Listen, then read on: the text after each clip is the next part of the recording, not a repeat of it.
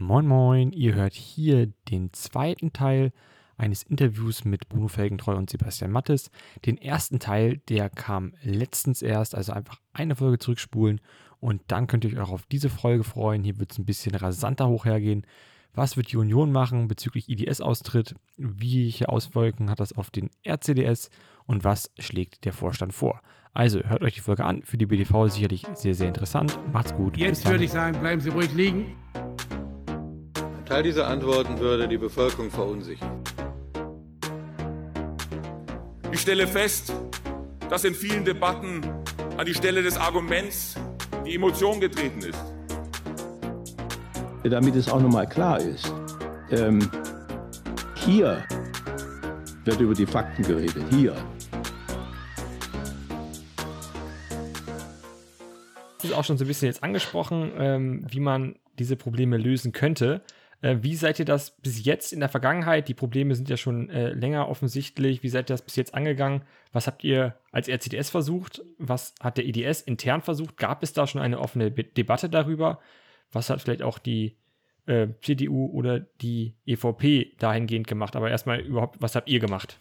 Also ich würde, ich würde vielleicht mal ein Stück weit noch vorher anfangen, bevor wir jetzt auch zu dem Status quo kommen, wo wir jetzt heute gerade sind. Also das eine ist, ähm, es ist auch, gab auch Zeiten, da hat der RCDS selbst, ihr habt ja glaube ich auch mal sogar eine Historienfolge, glaube ich, über den äh, IDS dort gemacht. Ähm, es gab natürlich auch Zeiten, da hat der RCDS selbst dort Verantwortung in führenden Personen, äh, Positionen getragen. Und äh, die Satzung ist ja auch nicht von heute auf morgen entstanden. Also man hat natürlich auch von unserer Seite, das ist auch Teil der Wahrheit, äh, längere Zeit diese offensichtlichen Fehler in der Satzung, äh, auch in der Phase, wo man Verantwortung getragen hat, nicht äh, ausgebessert. Und ähm, das äh, funktioniert immer so lange, so sei man selber natürlich in so einem Konstrukt irgendwie als Vorstand die Entscheidung äh, darüber hat, wie wir das vorhin auch schon dargestellt haben, wie Satzung ausgelegt wird etc. und bei kritischen Fragen.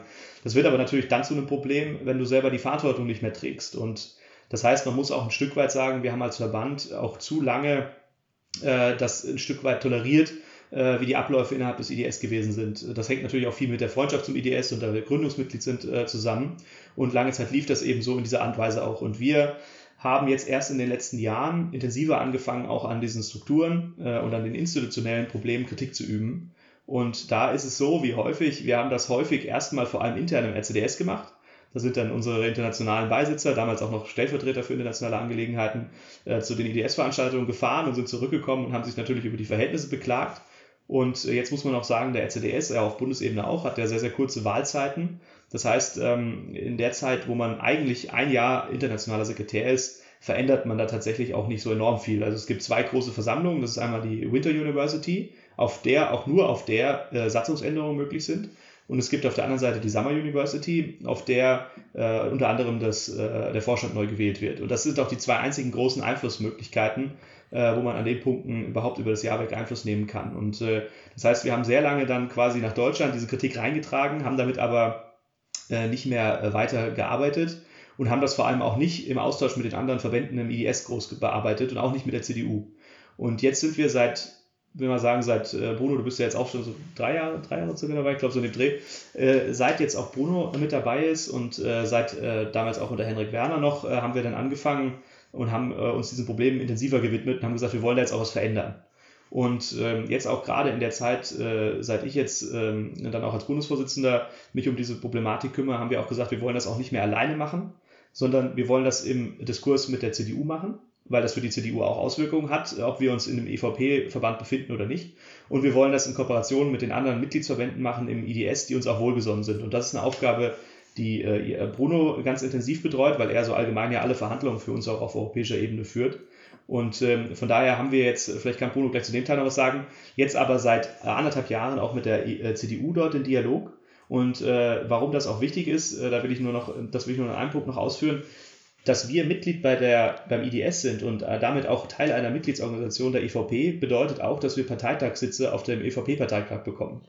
Das heißt, der LCDS ist ähm, mittelbar dafür äh, verantwortlich, dass die CDU mehr Sitze oder die Union insgesamt auf einem EVP-Parteitag hat. Und äh, auch da sind natürlich immer wieder Entscheidungen, auch oft Personalfragen. Wir werden da jetzt in Kürze auch äh, den Parteivorsitz der EVP neu besetzen müssen, wo ähm, Manfred Weber antreten wird. wo es natürlich auch um äh, Machtfrage geht. Und da ist natürlich dann einfach die Stimme oder die Zahl der Stimmen, die man auf einem EVP-Parteitag hat, auch relevant. Deswegen müssen wir solche Fragen auch mit der Union zusammen äh, versuchen zu klären. Und ähm, was wir dann jetzt genau da in der letzten Zeit gemacht haben, das können wir dann gleich nochmal ausführen. Ich würde sagen, Polo, kannst jetzt noch ein bisschen was so vielleicht zu dem, auch zu dem Verhältnis zu den internationalen befreundeten Verbänden sagen, weil das ist natürlich auch eine ganz, ganz wichtige Grundlage dafür, man, was man überhaupt bewegen kann innerhalb Aber hätte ich noch eine Frage kurz vorher, weil du es gerade angesprochen hast, die Sitze, mhm. die man in der EVP bekommt oder die die CDU durch uns in der EVP bekommt. Wie viele sind denn das? Tatsächlich können wir es nicht ganz genau gerade sagen. Also die Union müsste es wahrscheinlich nochmal aufs Detail auch selber prüfen, aber es ist ein hoher einstelliger Betrag, wurde uns gesagt, ähm, was äh, durchaus schon äh, eine gewisse Größenordnung darstellt. Also hätten wir anfangs auch nicht gedacht. Äh, das ist auch bei der Frage, wie wir uns nachher jetzt entscheiden, äh, bei dem weiteren Vorgehen durchaus ein relevanter Faktor, weil wir ja auch der CDU und der CSU äh, da nicht schaden wollen gerade wenn wichtige Personalentscheidungen wie jetzt auch die mit Manfred Weber vielleicht anstehen, wo wir auch ja, auf den gesamtdeutschen Einfluss nicht nur der Union, aber insgesamt ist natürlich die EVP immer noch eine der bedeutendsten europäischen Volksparteien, also auch für Deutschland insgesamt äh, ein bisschen Rücksicht nehmen wollen. Ähm, aber das bewegt sich im einstelligen, höheren einstelligen Bereich. Und wie viele Sitze gibt es da insgesamt? Nur, dass man das mal so eine Relation hat. Bruno, das weißt du, glaube ich, besser als ich. bei einem, bei einem EVP-Parteitag kommen bis zu 2000 Leute zusammen. Ähm, Delegierte davon sind wahrscheinlich um die 1000, glaube ich, etwas über 1000 ja. vielleicht. Und der Rest sind so Gäste und andere Leute, die da mit dabei sind, äh, Presse und so weiter. Und die CDU ja. hat, hat auch eine sehr, sehr große Delegation. Größte Partei in der EVP, mhm. äh, mit der CSU zusammen, äh, sehr große Delegation. Und äh, da wurde uns zugetragen, dass wir da einen hohen einstelligen Bereich an Delegierten mitbringen. Ist auf jeden Fall nicht zu ähm, unterschätzen, äh, der Einfluss des RCDS. Von dem her ist natürlich auch eine sehr wichtige Frage. Teilen die anderen Gruppen überhaupt erstmal so diese Problemanalyse oder sagen die, nö, ist alles super? Ja, das tun sie, vor allem in Nordeuropa. Und jetzt kommen wir wieder zu dieser Blockbildung, ja, ich weiß.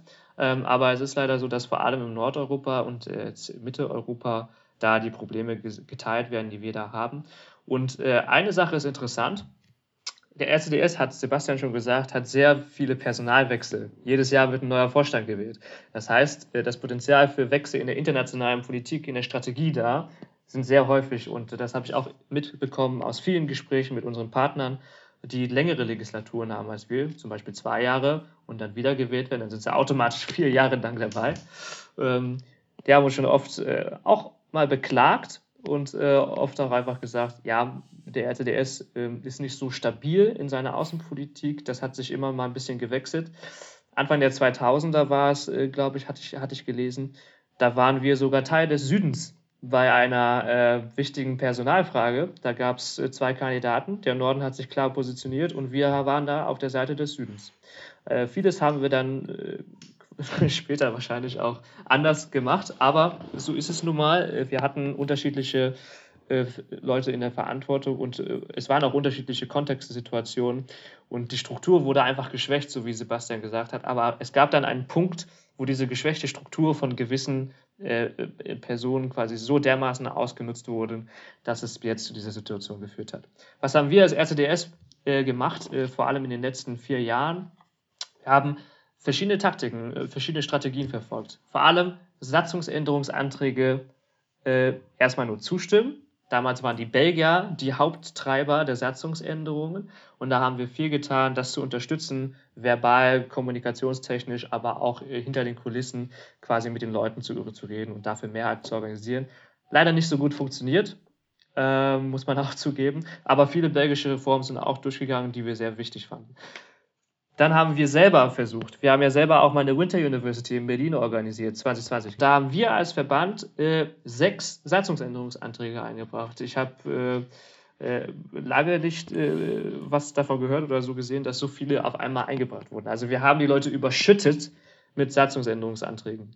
Was das war auch eine sehr aufwendige Veranstaltung, oder? Also das wurde auch, glaube ich, damals noch von vielen Leuten angekündigt. Ja, da sollen jetzt hier die Leute jetzt nicht beeindruckt werden, aber die, denen soll mal gezeigt werden, wie es aussehen könnte, wenn man was vernünftig macht, hat das nicht gefruchtet bei den Leuten. Also wir haben eine sehr große Gastfreundlichkeit, würde ich jetzt mal behaupten, äh, ge gezeigt. Und das kam auch so an tatsächlich. Die, die Leute haben die Veranstaltung geliebt. Das war unter anderem deren Lieblingsveranstaltung in den letzten Jahren, die IDS-Veranstaltung in Berlin. rein von den Organisatoren, technischen Sachen und so weiter. Äh, die Arbeit dahinter war aber sehr, sehr intensiv, was ich auch ein bisschen unterschätzt habe, weil mit sechs Satzungsänderungsanträgen brauchst du für jede Satzungsänderung eine Zweidrittel Mehrheit. Das heißt, du telefonierst alle Leute durch, ähm, besprichst alle sechs Änderung, Satzungsänderungsanträge und natürlich ist es nicht so, dass die Leute sagen, wir stimmen bei allen sechs zu und die anderen sagen, wir stimmen bei allen sechs dagegen. Nein, die sagen dann, bei diesen und diesen stimmen wir zu, bei diesen und diesen stimmen wir nicht zu und bei diesen haben wir noch einen Änderungswunsch. Und da musst du diesen Änderungswunsch noch koordinieren mit den ganzen Leuten. Was geht dir denn damit mit vielleicht? Und das ist ein unglaublich langer, schwieriger Prozess. Und äh, dadurch ähm, haben wir natürlich einige Änderungen durchgebracht in Berlin, aber die, die uns am wichtigsten waren, die am kontroversesten waren, die haben wir leider nicht durchbringen können. Daraufhin, ein Jahr später, Winter University, das letzte Mal, die digital stattgefunden hat, haben wir uns, haben wir nochmal die Strategie gewechselt. Wir haben gesagt, okay, wir fokussieren uns jetzt auf ganz starke Satzungsänderungsanträge, aber nur eins bis zwei. Und äh, auf diese konzentrieren wir uns, dass wir diese durchbringen, weil diese für uns besonders wichtig sind. Und wenn wir wirklich die Ressourcen komplett in diese Satzungsänderung investieren können, dann sind wir da auch äh, wahrscheinlicher, einen Erfolg zu bekommen. Und das war auch so. Einen haben wir durchgebracht, äh, der wichtig war, einen anderen knapp verfehlt. Und wir haben auch gesehen, dass die Blockmentalität in dem Moment gebrochen wurde, weil man wirklich mehr Ressourcen investiert hat, da mit den Leuten ins Gespräch zu bekommen äh, gewisse ähm, äh, Kritik abzubauen und, und Fragen äh, klarzustellen. Aber es hat dann auch, auch dann nicht gereicht, weil da natürlich auch andere Interessen im Hintergrund äh, standen. Und äh, nun sind wir da, äh, wo, wo wir sind. Und ähm, mit all diesen verschiedenen Strategien, eine erfolgreicher als die andere, sind wir trotzdem nicht an dem Punkt angekommen, wo wir eigentlich hin wollten als RCDS. Und das war der Punkt, wo wir dann gesagt haben im Bundesvorstand, dass wir unbedingt die Hilfe der CDU brauchen, weil anders geht es, glaube ich, nicht mehr weiter.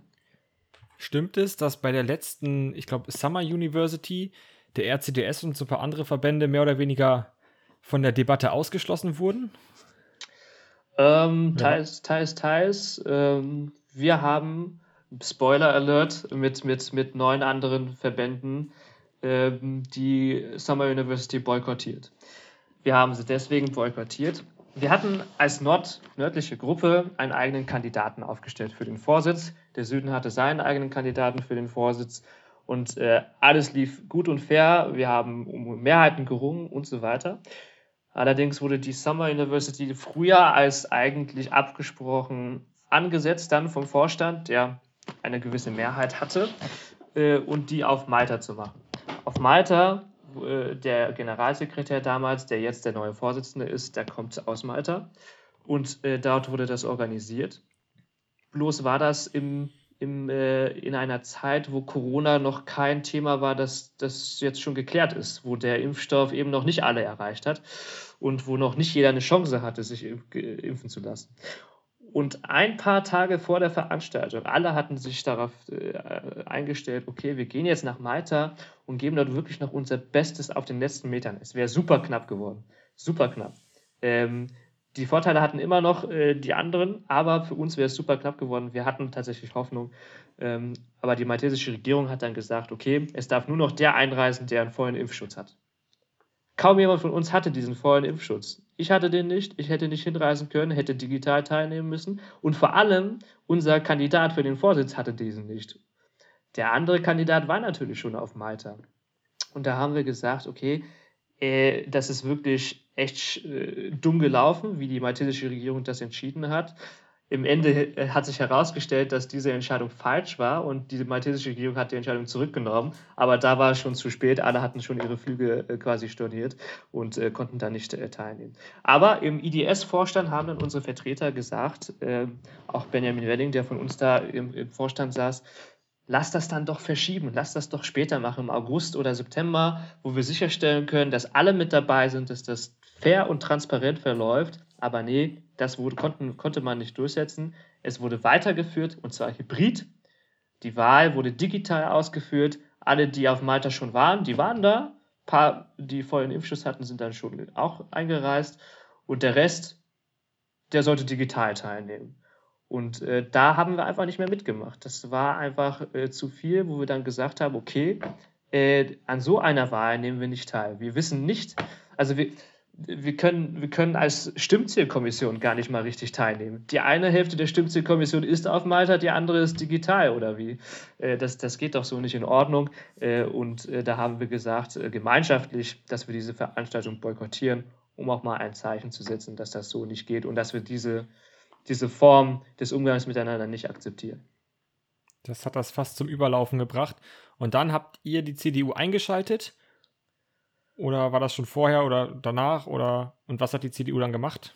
Also die, CD, die CDU selbst haben wir schon seit ähm, anderthalb Jahren quasi ein Stück weit mit ins Boot genommen. Also ich habe damals äh, mit Paul Ziemiak, dem Generalsekretär, Kontakt aufgenommen, der solche Angelegenheiten dann entsprechend der Ansprechpartner auch innerhalb der Partei ist, auf der höchsten Ebene. Und der das hat innerlich, der hat das dann prüfen lassen innerhalb der äh, Partei, auch was das für Auswirkungen hat. Und äh, bei der CDU selbst gibt es ähm, einen Verantwortlichen, der die internationale Arbeit der CDU koordiniert, also mit den anderen IVP-Verbänden, aber auch darüber hinaus mit allen äh, befreundeten christdemokratischen, konservativen Mitte-Rechts-Verbänden, eigentlich weltweit, kann man sagen. Also wenn man so will, kann man sagen, das ist der kleine Außenminister der CDU. Wer ist denn das? Äh, der quasi diese, ähm, das äh, war zum damaligen Zeitpunkt äh, hieß der Bertil Wenger. Der ähm, hat jetzt aber gewechselt und äh, jetzt ist es Ruben Schuster er hat vorher, glaube ich, für die Kommission gearbeitet und ist jetzt ähm, äh, ins Konrad-Adenauer-Haus gewechselt, also mit viel Erfahrung, äh, sehr kompetent und hat sich dann tatsächlich auch unmittelbar bei Bruno gemeldet äh, und bei uns und hat sich dann auch dem Problem weitergehend angenommen. Und das heißt, wir haben aber, wie gesagt, diesen Dialog schon letztes Jahr direkt nach der, nach der äh, Winter University äh, gestartet, weil wir gemerkt haben, jetzt sind wir nicht nur im Bundesvorstand an einem Punkt, wo wir sagen, jetzt geht es noch nicht mehr weiter, sondern wir haben auch gemerkt, innerhalb des Verbandes, und nicht zuletzt auch die Gremienmitglieder, die an dem Wochenende dabei gewesen sind, haben gesagt, so kann man ja nicht arbeiten, da muss ich jetzt was tun. Und da haben wir dann gesagt, jetzt äh, machen wir ernst und dann muss die CDU auch mit ins Boot. Und was hat dann die CDU gemacht oder was konnte die CDU initiieren?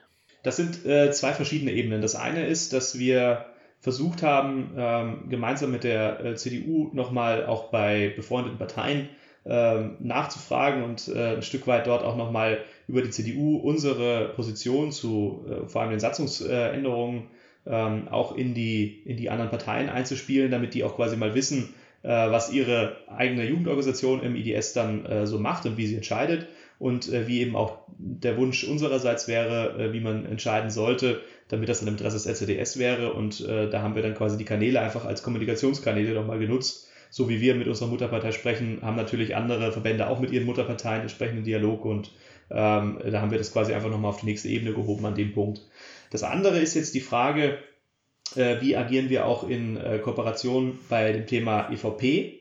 Da gibt es dann anders für anders Verantwortliche. Äh, da sind wir jetzt äh, ein bisschen kürzer erst im intensiven Dialog und äh, sind da unter anderem mit David McAllister als stellvertretenden Parteivorsitzenden der EVP im Dialog der sich jetzt auch der Problematik angenommen hat, der auch dafür gesorgt hat, dass das Thema IDS bis zu einem bestimmten Punkt jetzt auch schon mal auf der Tagesordnung des äh, EVP-Präsidiums saß.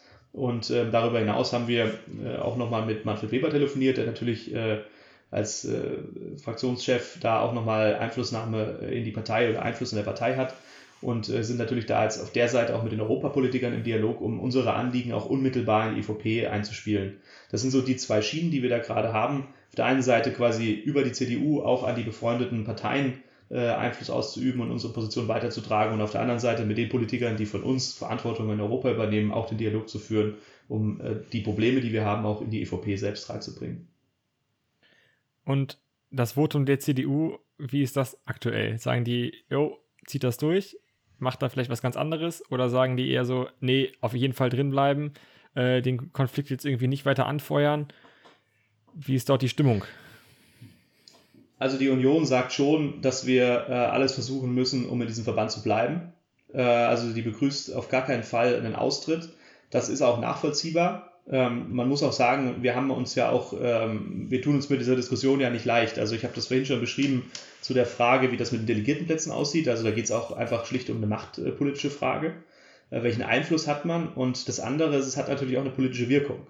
Also wenn wir als RCDS aus einem europäischen Verband austreten, äh, kann man, das wäre bösartig, vor allem wenn man sich die Arbeit anschaut, die wir in den letzten Jahren machen, die sehr europäisch ist. Gerade seit der Europawahl 2019 sind wir da sehr intensiv äh, dabei, europäische Themen zu bearbeiten. ähm, kann man aber natürlich unterstellen, dass wir eine äh, kontraeuropäische Einstellung haben. Und das würde natürlich auch mit Blick jetzt auf einen Bundestagswahlkampf und weitere Wahlkämpfe hätte das auch Auswirkungen. Jetzt ähm, ist uns natürlich auch bewusst, dass wir als RCDS, äh, auch wenn wir uns das anders wünschen würden, aber nicht tagtäglich in der Bundespresse sind.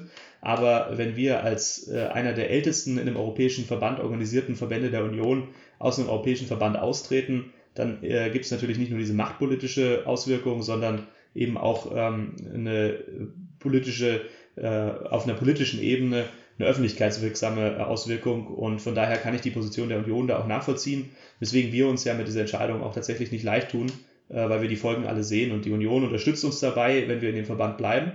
Ähm, und äh, würde aber auf gar keinen Fall zum Zeitpunkt jetzt gerade einen Austritt befürworten, zu dem sie auch wissen, es gab auch bei JEP unter anderem, Bruno korrigiere mich, wenn ich da jetzt an dem Punkt was Falsches sage, aber es gab auch bei, ähm, bei, der, bei der Jugendorganisation der EVP äh, schon Spaltungen und zwei Verbände und äh, da gibt es viele Erfahrungen, die äh, sehr äh, negativer Art sind, um das wieder zusammenzuführen, die zu viel Streit geführt haben.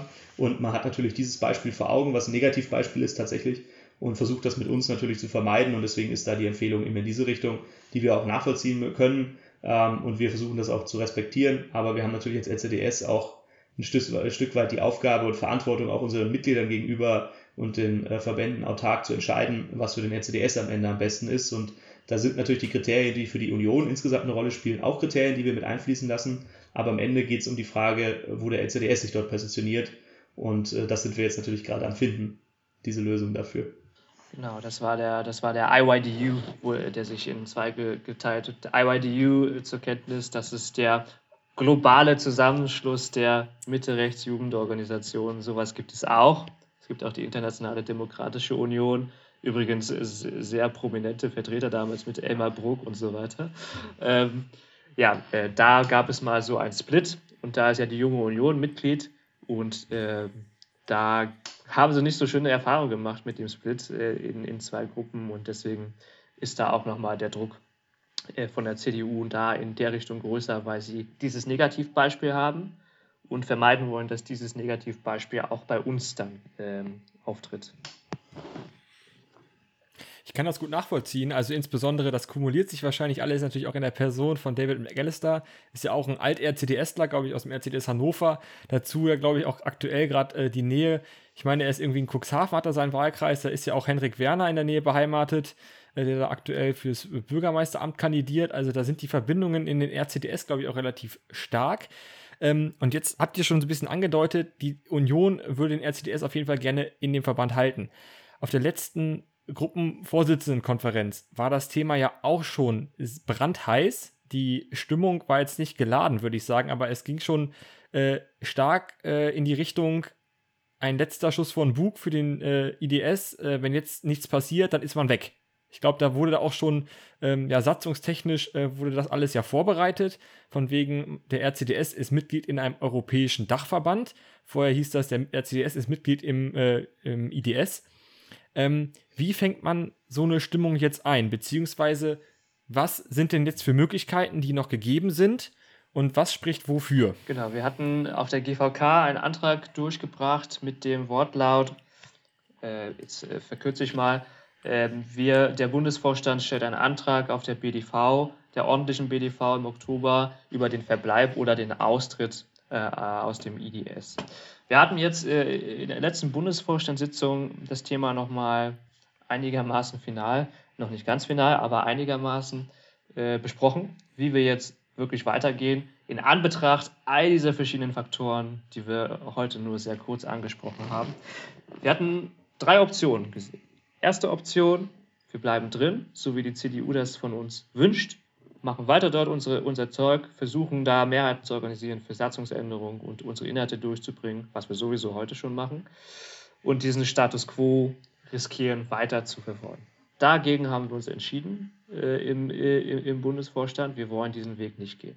Zweiter Weg, wir ignorieren alles, was die CDU sagt und äh, gehen jetzt mit der Brechstange raus, komplett raus aus dem Verband und versuchen äh, eine Neugründung einer neuen Organisation oder einer neuen Plattform, die sich nur um Hochschulpolitik kümmert auf europäischer Ebene, dass wir da aktiv werden. Wir haben uns jetzt auch. Wäre das möglich? Also ist, ist das äh, halbwegs realistisch? Dass, dass wir das generell machen können, ja. Dass Das ist- ja, also, das- dass das möglich ist, dass man das durchsetzen kann, dass da Dass Leute, da Leute dabei, dabei sind. sind, ja, das ist möglich. Ähm, aktuell ist die Diskussion äh, so. Ich komme erstmal zur, zur dritten Alternative und dann würde ich nochmal darauf zurückkommen. Die dritte Alternative ist, wofür wir uns jetzt im Bundesvorstand äh, erstmal positioniert haben. Wir lassen unsere Mitgliedschaft im IDS ruhen. Heißt, äh, wir zahlen keine Mitgliedsbeiträge mehr. Das heißt, wir nehmen nicht mehr teil an den Veranstaltungen oder nur für, für Netzwerkaspekte, um die neuen internationalen Sekretäre kennenzulernen von Organisationen, die wir als sehr wichtig erachten. Und ähm, drittens, wir arbeiten aktiv daran, mit befreundeten Leuten, die dieselben Interessen wie wir haben, eine Plattform zu organisieren, wo wir uns wirklich nur um Hochschulpolitik kümmern auf europäischer Ebene, wo wir eben ähm, ein Beispiel haben wir ja schon gemacht. Wir haben ja schon das ähm, Hochschulpolitische Forum äh, organisiert im Juni äh, dieses diesen Jahres, was ein voller Erfolg war. Wir hatten Organisationen aus ganz Europa, 16 Anträge und wirklich komplett feine, gute sachpolitische Debatten über Hochschulpolitik und Forschungspolitik auf der europäischen Ebene. Hochkarätige Gäste aus der EVP und, und der CDU und, und auch der CSU. Und äh, das war wirklich ein voller Erfolg. Wenn man das perpetuieren kann, so eine Plattform hat, wo man wirklich seine Zeit investieren kann und weiß, diese Zeit ist sinnvoll investiert. Man weiß, die Inhalte werden ordentlich diskutiert. Es, es sind keine, keine, keine äh, äh, kon kontroversen Personalfragen oder Satzungsfragen damit involviert. Man weiß, dass man die Unterstützung hat, unter anderem auch von der CDU, weil wir eben nicht komplett austreten aus dem Verband, äh, weil sie dann sagt, okay, dann sind wir als CDU bereit, auch hochrangige Gäste mit hinzuschicken, auch euch zu empfangen, euch potenziell finanziell zu unterstützen bei gewissen Veranstaltungen oder anderen Vorhaben, dass wir, dass wir dann wissen, dass unsere inhaltliche Arbeit auch ankommt bei jemandem, dann finde ich und finden wir im Bu- Bundesvorstand das doch eine ganz gute Zwischenlösung, wo wir versuchen, quasi die, die beiden Wünsche äh, von unserer Mitgliedschaft, aber auch von der CDU, die wir realpolitisch äh, zur Kenntnis nehmen müssen, äh, äh, zu, zu bearbeiten. Dass, dass wir die beide Lösungen ein bisschen so kombinieren. Und äh, klar, da wird es die einen geben, die Hardcore fordern raus und die werden wir wahrscheinlich sehr verärgern innerhalb des RCDS als Bundesvorstand. Und wir werden gleichzeitig auch die CDU verärgern, weil sie eigentlich nicht möchte, dass sich irgend sowas wie eine neue Organisation bildet und dass da also der Anschein erweckt wird, okay, der Norden macht jetzt sein eigenes Ding, der Süden bleibt in seinem Ding.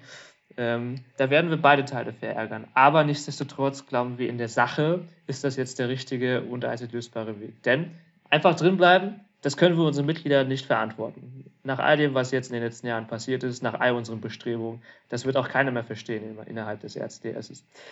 Komplett rausgehen mit der Brechstange, äh, das wird die CDU so weit potenziell von uns entfremden, dass wir es wirklich nicht unbedingt riskieren wollen, beziehungsweise sollten, insbesondere im Hinblick darauf, wie wir eingebunden werden in der CDU, äh, im Hinblick darauf, dass wir potenziell sehr bald ähm, Antragsrecht haben auf CDU-Bundesparteitagen.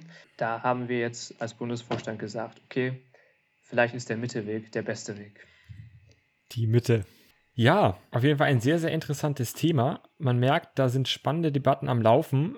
Viele auch wichtige Entscheidungen, äh, aber auch ja, wiederholende Probleme, die man schon in der Vergangenheit hatte. An der Stelle sei mir nochmal der Hinweis gegönnt auf äh, die dritte Folge von der RCDS History, wo wir über die Geschichte des IDS sprechen, äh, zusammen mit Dr., äh, Professor Dr. Erichsen, der der erste Generalsekretär des IDS äh, gewesen ist. Und es ist eine sehr, sehr spannende Folge auf jeden Fall war. Man merkt, viele Probleme sind so ein bisschen wiederkehrend. Und da äh, besprechen wir auch ausführlich den äh, einzigen Austritt bislang, den wir ja kurzzeitig hatten. Wir können an dieser Stelle sagen, jetzt haben wir dieses ganze ja, sehr abstrakte, hochkomplexe Thema mal äh, möglichst, äh, glaube ich, auch tiefgründig mal so aufgebrochen und äh, mal in einzelne äh, Stücke aufgeteilt, um mal zu sehen, wo die Probleme liegen und welche Möglichkeiten jetzt vorhanden sind. Sebastian, Bruno, herzlichen Dank, dass ihr dabei wart, dass ihr das erklärt habt. Ich glaube, äh, das ist sehr, sehr wichtig für eine Debatte, insbesondere auf der kommenden BDV, denn der Geist äh, kam aus der Flasche und äh, mal sehen, wie der sich jetzt ausbreiten wird, auch unter den Delegierten dann. Ähm, ich bin da auf jeden Fall sehr, sehr spannend und werde diese Debatte weiter verfolgen. Herzlichen Dank, dass ihr beide heute im Podcast dabei wart. Vielen Dank. Vielen Dank auch für die Möglichkeit, das äh, darzustellen. Ja. Und sagen, manchmal muss man, sehr, muss man sagen, macht man sich die Arbeit ja dann auch selber. Hätten wir jetzt dieses ganze Thema nicht angestoßen, äh, glaube ich, wäre das im Bundesverband nie so präsent gewesen. Jetzt haben wir es angestoßen, jetzt wollen wir es auch lösen. Und äh, deswegen vielen Dank für die Möglichkeit, das heute auch nochmal hier so ausführlich darzustellen. Ich glaube, das ist mit eurem Podcast eine gute Chance, dass viele Mitglieder, Gruppenvorsitzende ähm, auch die Problematik vielleicht besser verstehen und da äh, dann aktiv mitdiskutieren können auf der WDV.